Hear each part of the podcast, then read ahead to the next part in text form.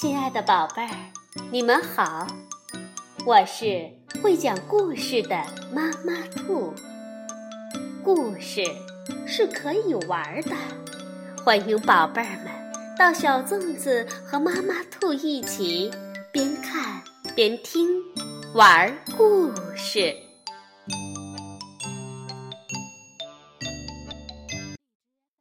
宝贝儿，晚上好，欢迎收听。妈妈兔的花样故事。当孩子们不能和睦相处的时候，大人就会担心哪儿出问题了呢？今天我们就来听《贝贝熊系列故事之闹别扭》，是由美国的斯坦伯丹、简伯丹绘著，史玉翻译，新疆青少年出版社出版。在熊王国里，每天清晨，太阳升起，迎接新一天的到来。贝贝熊家的树屋外，知更鸟每天在窗台上唱着同一首歌谣。大树屋里，小熊哥哥和小熊妹妹要起床了。通常，小熊哥哥和小熊妹妹相处得很融洽。他们轮流着使用浴室。吃早餐时，他们说“请”和“谢谢”。在校车上，他们总是坐在一起。放学后，他们一起快乐地建造一项特殊工程——后院里他们自己的树屋。然而，一个灰蒙蒙的早晨，小熊哥哥和小熊妹妹。闹别扭了，也许是天气的缘故，也许是因为知更鸟睡晚了。反正小熊哥哥和小熊妹妹大吵了一架。小熊妹妹睁开眼睛，伸了个懒腰，坐起来，把腿搭在床沿上，恰巧碰到了小熊哥哥的脸。他也不是故意的，这只不过是发生在上下铺之间的一件小事而已。偏偏那天早晨，小熊哥哥的心情不太好，他喊道：“妹妹，把你的笨脚从我面前拿开！”我的脚才不笨呢！再说。他们又没有碰到你的脸，小熊妹妹也喊道。小熊哥哥吼了起来：“把你的笨脸从我面前移开！”你给我闭嘴！小熊妹妹大声地说。小熊哥哥还没来得及回应，小熊妹妹已经抢先一步跑进了浴室。他花了很长时间刷牙、洗脸、梳理头发。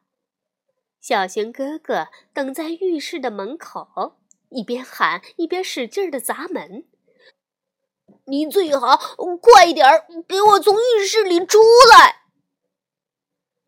这时，熊爸爸从卧室里出来了。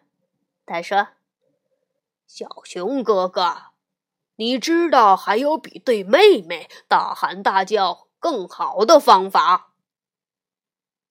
小熊哥哥却抱怨说：“可他在浴室里待的时间太长了，他是故意的。”小熊哥哥刚要再举起拳头再次砸门，门开了，小熊妹妹从浴室里走出来，穿戴的整整齐齐。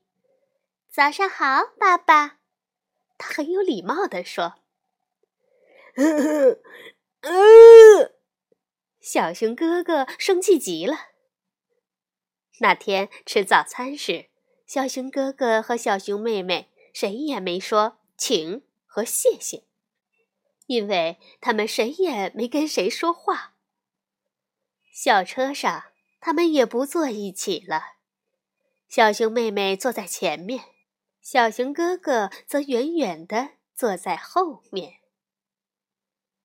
那天下午，他们还在后院树屋的中间画了一条分界线，不过在树屋上干坐着不说话，一点儿也没趣儿。尤其在下雨的时候，还是下大雨。后来，他们把平时一起玩的玩具也分了家。小熊妹妹拿回了她的橡皮泥，小熊哥哥用它捏成过恐龙的。现在，小熊妹妹则把它揉成了一个大圆球。小熊哥哥收回了他的卡车和飞机，还把它们放在书架上最高的那层，好让小熊妹妹够不着。他们两个都气极了，竟然忘了正在赌气不说话，开始朝对方大喊大叫起来，声音越来越大。终于，熊爸爸发火了，为了阻止这场争吵，他自己也吼了起来。邻居们不知道哪个更糟糕了，是窗外的暴风雨，还是从贝贝熊家树屋里传出来的吼叫声？熊妈妈受够了，她把两根手指放在嘴边，打了一个口哨，非常非常响亮。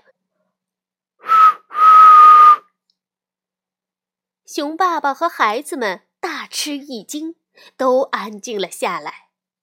小熊妹妹说：“真没想到你还会这么吹口哨呢，妈妈。”“是的，我会。”我还可以告诉你们，这场愚蠢的争吵我已经受够了。”熊妈妈严肃地说，“我怀疑你们两个已经不记得为什么而争吵了。”孩子们使劲的想了想，真的想不起来了。熊妈妈把小熊哥哥和小熊妹妹抱在腿上，说道。我们每个人偶尔都会陷入争吵，即使彼此深爱的人也免不了。这时，熊爸爸说道：“呃，你和我就没吵过。”熊妈妈说：“哦，不，我们吵过。”“不，我们没吵过。”熊爸爸争辩道。我们现在就在争吵了，熊妈妈说：“我们正在为有没有吵过而争吵。”趁着熊爸爸陷入思考的时候，熊妈妈接着说：“偶尔的争吵是生活的一部分。我们生气的时候，甚至会直呼对方的名字，说些言不由衷的话。”但这些一会儿就会过去的，就像暴风雨。小熊妹妹问道。这时，雨已经差不多停了，太阳透过云层洒下耀眼的光芒。熊妈妈说：“对，就像暴风雨。”哦，快看！熊爸爸用手指着天空说道：“只见阳光照射在雨滴上，画出了一道彩虹。”熊妈妈看着孩子们说：“暴风雨过后，总会有美丽的彩虹的。”你是说，就像争吵过后的和解吗？嗯，差不多吧。于是，小熊哥哥和小熊妹妹抱在一起和好了。他们相处得很融洽，至少在下次闹别扭之前是这样。好，晚安，宝贝儿。